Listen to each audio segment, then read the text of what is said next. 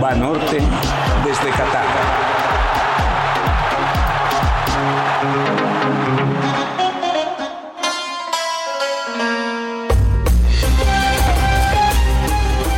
Les quiero contar que fue una peculiar experiencia estar narrando en el estadio un partido mientras veía otro. Así están diseñadas las definiciones de grupo en las Copas del Mundo desde 1986. Los cuatro equipos involucrados lo hacen al mismo tiempo. Y entonces en el estadio 974, por el número de contenedores con el cual está construido, veíamos cómo Argentina estaba encima de Polonia que solo salió a defenderse y a Argentina no le podía hacer gol. Ni siquiera de penalti porque Chesney le hizo un atajadón al que cobró Leo Messi, aprovechando sus dos metros con uno de estatura y también sus reflejos de gato. De reojo veía en un monitor lo que estaba pasando con México y de reojo me gustó. Aunque el primer tiempo de ambos partidos terminó 0 a 0 y las posiciones en el grupo seguían exactamente iguales. En el segundo tiempo, por fin empezaron a caer los goles que incendiaron la noche, o por lo menos la calentaron. Nada más arrancando el segundo tiempo, el mediocampista con apellido de explorador británico hizo el primero. McAllister coronó una jugada exquisita por la derecha con un remate imparable. Era el minuto 47. Mismo minuto, por cierto, en el que Henry Martín hacía también el primero de México en el Lusail. Faltaba mucho por suceder, pero los tercos astros empezaban a alinear, se ponían en orden. El golazo de tiro libre de Luis Chávez tardó cinco minutos en llegar. Eran gemelos y no lo sabíamos.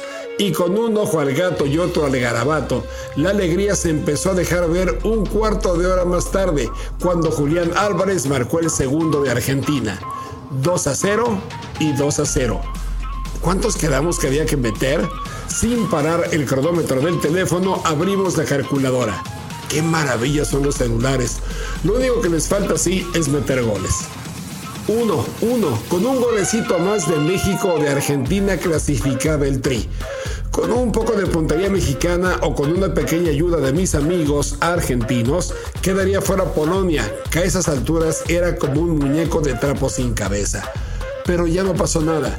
México se estrelló una y otra vez con atajadas espectaculares del portero a y los polacos y los argentinos pues hicieron la una a una. Ahorcaron el juego con la mula de seises y dijeron que cada quien se quedara con su golpe. Qué tristeza. México no pudo enderezar en un partido lo mal que había jugado los dos anteriores.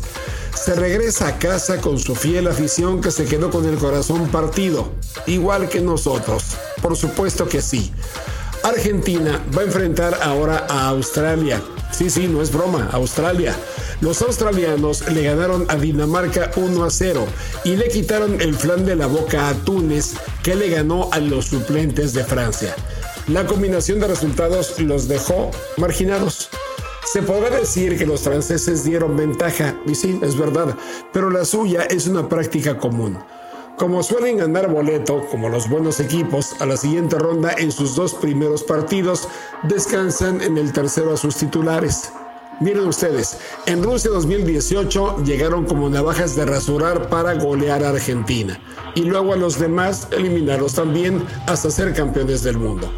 En Brasil 2014 su tercer partido fue un 0 a 0 contra Ecuador. En la Euro 2016 otro igual, pero con Suiza también 0 0. Y en la Euro 2020 empataron a dos con Portugal. Ahora perdieron con Túnez en un partido de reminiscencias históricas. La otra combinación de cuartos es precisamente la de Francia contra Polonia. El favorito es obvio. Otras, historias.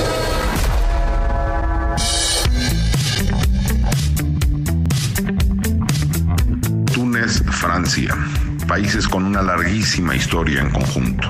A finales del siglo XVIII, Túnez era parte del Imperio Otomano y este imperio se fue disolviendo poco a poco.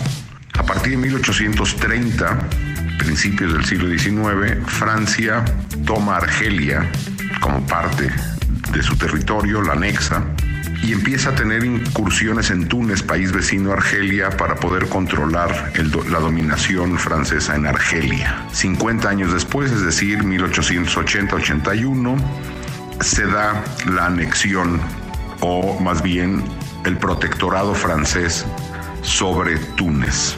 Es decir, Francia llega a principios del siglo XIX al norte de África, inicialmente en Argelia y 50 años después toma Túnez. En la Segunda Guerra Mundial, sabemos, también se lleva a cabo en el norte de África, parte de, la conflagración. Túnez es aliada a Francia bajo ese dominio y la independencia de Túnez se da hasta 1956. Permanece bajo el protectorado francés por más de 70 años. Países con larga, larga tradición en conjunto. ¿Ya tienes en la mano tu tarjeta de crédito de Selección Nacional de Banorte? Te ofrece un montón de ventajas. Llévate, por ejemplo, la playera de la Selección Nacional utilizando tu tarjeta. Hay recompensas con artículos oficiales y experiencias inolvidables. Seis meses sin intereses en tus compras. Pídela ya, si es que no la tienes. Solicítala en tu sucursal, Banorte Móvil o banorte.com.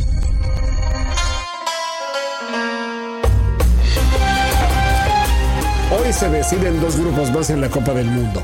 Croacia, la vieja Croacia, se enfrenta a la cansada Bélgica, que también se dice vieja. Los croatas tienen ciertamente jugadores de refresco. Guardiola, Sutalo, Erlich, Stanisic son veinteañeros que alternan con sus ídolos de niñez. Ay, es que hay nombres croatas que ya son de su salón de la fama. Modric, Brozovic, Kovacic, Perisic, Luka Modric, por supuesto, el que más, ya lo dije. Lucas se iba a retirar al término de la Euro 2020, pero al ver que su cuerpo aguantaba y su calidad también, decidió quedarse para jugar su último mundial. Seguramente lo animó más todavía el triunfo en París sobre Francia de 1 a 0 el pasado mes de junio. Nunca antes Croacia le había ganado a domicilio a los franceses. Hay dos cosas que le han permitido a Modric durar tantos años. Una, el cuidado de su cuerpo. Es todo un profesional. La otra es su pasión por el juego. Se sabe que en el vestidor es como un niño de 15 años. Festeja cualquier victoria y el fútbol es la felicidad de su vida. Los croatas tienen cuatro puntos en primer lugar del grupo F y Bélgica 3. El ganador irá directamente a la segunda fase. Marruecos, que dio la campanada al vencer merecidamente a los belgas, de lo cual ya hablamos, enfilan hacia los octavos. Enfrentan a Canadá, ya eliminada, aunque con cierto peligro, porque está dispuesta a irse con algún puntito a casa cuando regrese a ella. En el grupo E la cosa está que arde. España tiene con cuatro puntos ventaja sobre Japón y Costa Rica que tienen tres, pero Alemania en el fondo con un solo punto debe ganarle a Costa Rica. España con el empate con Japón amarra primer lugar. La tradición futbolera y mundialista dice que españoles y alemanes deberían pasar a la siguiente ronda, pero por ahí, por ahí el diablo mete la cola. Se especuló durante el día que España podría ceder el primer puesto para evitar a Brasil en el futuro inmediato. Nada más falso que esto, dijo Luis Enrique, el técnico español. El que quiere ser campeón tiene que ganarle al que le pongan enfrente y hacer cálculos podría ser muy peligroso porque podría resbalar. El grupo a fin de cuentas está cerrado. Banorte desde Qatar.